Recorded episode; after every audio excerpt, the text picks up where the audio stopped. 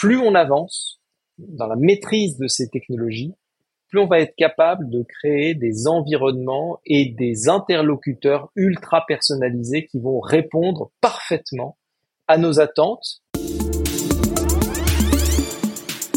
Bonjour Michel Lévy-Provençal. Bonjour Jérôme. Euh, de la société Brightness, mais surtout fondateur, on vous connaît parce que vous êtes le, fondateur des conférences TEDx Paris, que vous avez importé en France. Vous signez un livre donc sur euh, le métaverse. Euh, le métaverse, ça fait très 2021. On pensait que c'était un peu passé de mode et que c'était supplanté par le boom de l'intelligence artificielle en, en 2023. Pourquoi vous intéressez aujourd'hui au métaverse? Eh bien justement, c'est probablement parce que c'est euh, la meilleure période euh, pour s'y intéresser. D'abord, je ne signe pas seul ce livre. Hein. Je le signe aussi avec Morgane Soulier, qui est aussi une prospectiviste, avec qui euh, on a écrit donc ce livre. Et ce livre s'inscrit en effet dans une période, puisque quand on a rendu le manuscrit, beaucoup d'avis autour de moi m'ont dit mais t'es tombé sur la tête. pourquoi sortir un livre sur le métaverse alors que le métaverse est probablement la tendance la moins euh, en vogue au moment où tu remets ton manuscrit Eh bien justement, voilà. euh, pour plein de raisons. D'abord parce que euh, vous connaissez tous la fameuse euh, Gartner curve, la hype curve du Gartner.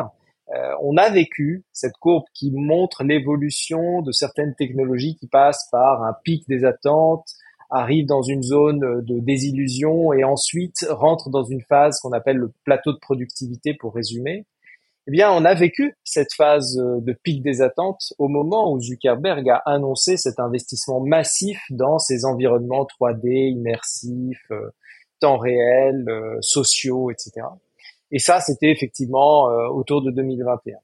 Et puis, on est rentré assez naturellement, comme beaucoup de technologies, dans la phase de désillusion. Mais la phase de désillusion, celle où finalement plus personne n'en entend parler, ou c'est passé de mode, ou ça n'intéresse plus grand monde, c'est justement à ce moment-là qu'il est intéressant de s'y intéresser parce que ce, c'est là que ça devient sérieux. prépare la phase de la productivité, c'est-à-dire le moment où les technologies peut-être deviennent matures et on commence à pouvoir produire des applications, créer des usages.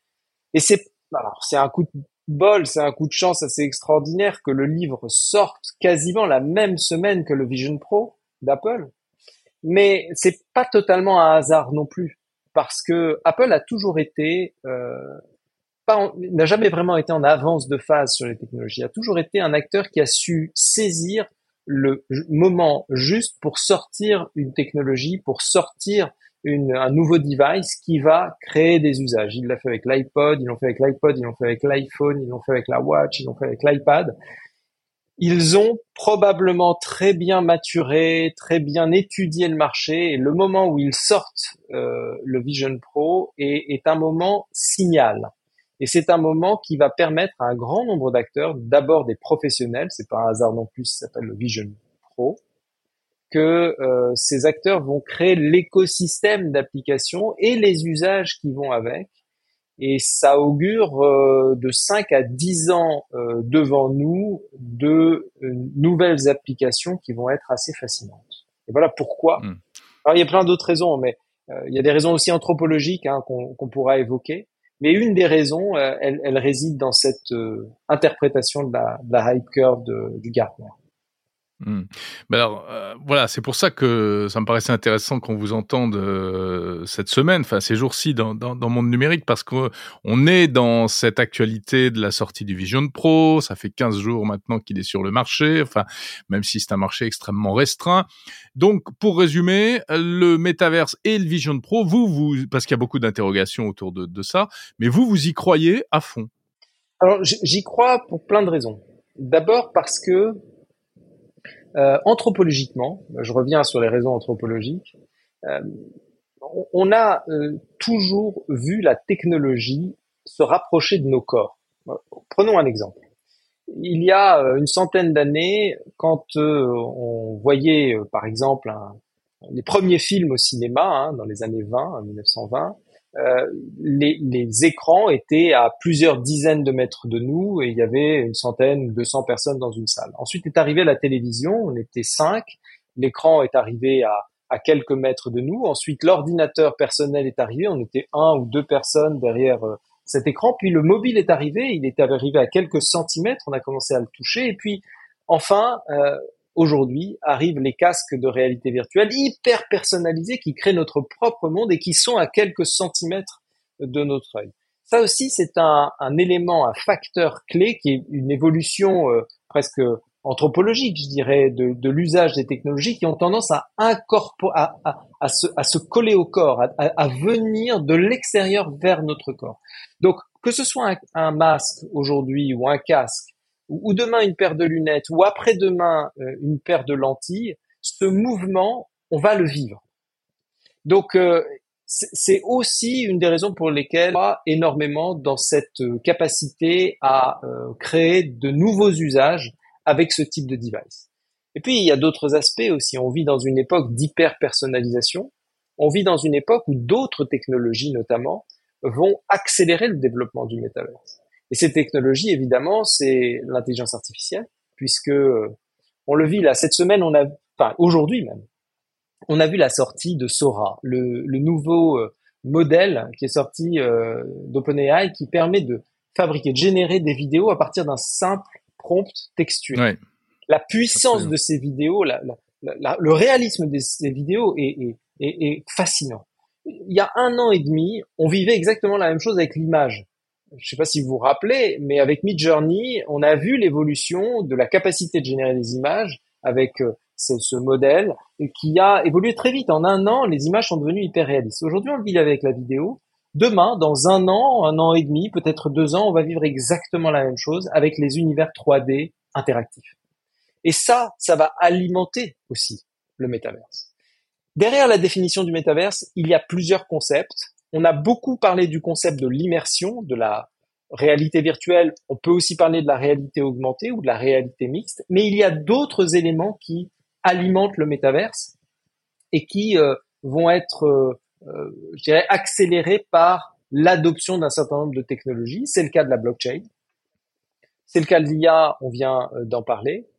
Et c'est le cas, d'une certaine manière, de l'usage de la data parce que plus on avance, plus on va dans le temps hein, et plus on avance dans ces, euh, dans la maîtrise de ces technologies, plus on va être capable de créer des environnements et des interlocuteurs ultra personnalisés qui vont répondre parfaitement à nos attentes ou même pas forcément répondre euh, à, ce euh, sans nous surprendre ou même construire une relation qui va euh, générer peut-être de l'addiction, peut-être euh, une capacité à être euh, en relation permanente avec ces environnements ou avec ces avatars ou ces dispositifs d'interaction. C'est pas forcément très réjouissant, ça peut être aussi assez angoissant. Hein. Je, je, ne suis pas un, un un BA euh, naïf autour euh, de, de, de l'usage de ces technologies. Il y a d'énormes dangers qui se nichent derrière l'usage de ces technologies. On en parle dans le livre notamment. Mais, euh, mais c'est un mouvement qui est assez inéluctable à mes yeux. Mmh. Donc selon vous, il y a une logique et il y a une convergence en fait entre tout ça, métaverse, intelligence artificielle, blockchain. Euh, à la fin, si on peut dire, tout cela devrait euh, euh, s'harmoniser et, créer ce, monde qu'on imagine ou qu'on a du mal peut-être aussi à imaginer pour, pour demain. Oui, et c'était l'objet du livre en réalité, puisque la première partie du livre retrace l'histoire du métavers depuis du métavers au sens usuel du terme, c'est-à-dire ces environnements immersifs, interactifs, virtuels ou augmentés, euh, juste de, presque du début de l'humanité. Euh, alors ça peut paraître bizarre de parler du métaverse depuis le début de l'humanité, mais finalement, quand on imagine des histoires, quand on retranscrit des histoires sur du papier, quand ensuite on en fait des films, etc., on crée des environnements euh, virtuels, on crée euh, un imaginaire qu'on projette. Et donc c'est la simple continuité de ce mouvement-là. Donc toute la première partie du livre explique euh, cette, euh, cette dimension-là avec euh, des faits historiques, avec aussi des applications qu'on a commencé à voir apparaître pour le grand public et dans le monde professionnel. Et puis la deuxième partie du livre, c'est de nous projeter dans le futur avec une méthodologie que moi j'utilise depuis un certain nombre d'années en tant que prospectiviste, qui est le scénario planning. C'est-à-dire que euh, en tant que euh, planificateur de scénario, euh, ce qu'on fait, c'est qu'on identifie un certain nombre de tendances qui peuvent impacter un marché, un secteur d'activité ou, ou la société tout entière. Et en fonction de ces tendances, on, on, en choisit deux, on en choisit trois, on en choisit plusieurs. Et à partir de ces tendances, on construit des scénarios. Et ces scénarios, ce sont le résultat de plusieurs tendances combinées en fonction de leur évolution dans le temps. La particularité du livre, c'est que euh, pour la première fois, quand on a commencé à, écrire ce livre, arrivaient les premières IA génératives de texte. On a utilisé euh, l'IA générative, non pas pour écrire le livre, évidemment. Le livre a été écrit vraiment par des humains. En revanche, on a utilisé l'IA générative pour fabriquer des scénarios possibles à partir des tendances. En scénario planning, ce qu'on fait, c'est qu'on prend deux tendances, on les croise, ça forme quatre euh, cases, une matrice avec quatre cases. Et puis ces quatre cases, en réalité, sont quatre scénarios qui sont des combinaisons de ces deux tendances. Donc quand on a 20 tendances, eh bien on a 20 fois 19 euh, divisé par 2 fois 4 scénarios, ça fait à peu près 800 scénarios. Donc on a produit en réalité, l'IA a produit 800 scénarios au début de l'écriture de ce livre. 800 scénarios, c'est plus de 800 pages. C'était mmh impossible Alors, si on devait en... Mais si on devait en garder un ou deux, vous, vous en citez quatre dans le livre. Euh, oui. Euh, si, on, si on devait en évoquer un ou deux, c'est quoi ces scénarios? ben, En fait, ces scénarios sont, des, sont, quatre scénarios qu'on a choisis qui ont été aussi euh, identifiés par l'IA par effet de rapprochement sémantique, par clusterisation sémantique. C'est-à-dire qu'on a pris les 800 scénarios et l'IA a trouvé les points communs dans certains euh, scénarios et a identifié quatre grandes familles de scénarios. Et à partir de ces quatre grandes familles de scénarios, on a identifié quatre thématiques, quatre problématiques associées au développement du métaverse. La première problématique qu'on traite dans le premier scénario, euh, qui s'appelle, euh, dont le titre est à l'infini et au-delà, est la problématique des limites. Tout ce qui touche aux limites euh, à la fois euh, d'ordre planétaire, euh, limites d'accès à l'énergie, parce que je vous rappelle que ces technologies sont extrêmement gourmandes en énergie, que ce soit l'IA d'une part, mais aussi la production de ces environnements 3D, mais aussi d'une certaine manière les limites qu'on doit se donner presque cognitivement, psychologiquement par rapport à, l'usage de ces mondes virtuels qui, qui sont par essence potentiellement infinis. Donc ça, c'est le premier scénario qui euh, est traité sur la thématique de euh, la finitude et des limites. La deuxième thématique, et donc le deuxième scénario, est lié à, à l'hyper-personnalisation. Un monde où tout est rapporté à soi. Presque un monde où chacun a son propre environnement, a son propre univers, a son propre monde. Et dans un tel mmh, monde, il n'y a plus de commun. On y est déjà presque un peu. On a l'impression parfois de. On a l'impression parfois d'y être euh, déjà. Et vous parlez d'ailleurs d'un phénomène que vous appelez l'épidémie de solitude. C'est terrible. Oui, euh, c'est exactement dans cet univers-là, dans, cette, dans ce scénario-là que je parle de l'épidémie de solitude, parce que euh, dans, dans, un, dans un monde où chacun vit dans son propre univers, qui est designé, construit, créé pour euh, répondre à ces attentes, on est infiniment seul. Et donc c'est un monde où il n'y a plus de commun. C'est même un monde, et on en arrive au troisième scénario, où il n'y a plus de réalité commune. qu'on ne, on ne partage plus le même réel. Et ça, euh, c'est aussi un des risques euh, qui est qui pointe avec ces mondes virtuels, c'est que le réel pourrait disparaître on, vivrait ainsi dans un monde totalement, si on pousse vraiment très très loin, on peut retrouver ce que ce que euh, de Chardin écrivait en, décrivant la, la noosphère, un monde qui est totalement virtualisé, un monde qui est totalement déconnecté euh, du réel, du tangible, de la matière. Et c'est le, le troisième scénario. Et enfin, le quatrième scénario, c'est celui où, à force de maîtriser l'IA, à force de maîtriser la data, à force de maîtriser euh, la, la, prévision et la prescription, eh bien, on finit par tomber dans un monde où il n'y a plus du tout de hasard. Tout est déterminé. Un monde sans hasard, c'est un monde sans vie, puisque la vie, le moteur de la vie, c'est le hasard. Et donc, euh, dans cet univers-là, dans ce monde-là, dans ce scénario-là, qui est un peu dystopique, euh, le hasard a radicalement disparu. Alors, il y a, plein de twists hein, dans, dans les scénarios, mais l'idée des quatre scénarios était de faire émerger quatre grands principes. Le premier qui était la nécessité de la limite. Le deuxième, c'était la nécessité de trouver des terrains d'entente ou de conserver des communs. Le troisième, c'était de préserver le réel. Et le dernier, c'était de préserver le hasard qui était un, qui est un, un élément fondamental euh, du vivant et de la vie. Alors on voit que tout ça nous emmène très très loin, bien au-delà euh, des euh, de l'aspect gadget, euh, parfois de bah, notamment des masques de réalité virtuelle, etc. Euh, Michel Lévy-Provençal, face à ces scénarios qui sont un peu vertigineux, comment est-ce qu'on garde la main? Comment est-ce qu'on garde la maîtrise? Comment est-ce qu'on fait pour en, en, bénéficier des avantages sans euh, subir et souffrir des conséquences euh, eh bien justement, euh, faut pas oublier que nous sommes euh, les créateurs de ces technologies, euh, que ce soit l'IA, que ce soit la blockchain, on n'en a pas parlé, mais ces mondes peuvent être totalement décentralisés et autonomisés grâce notamment à la blockchain.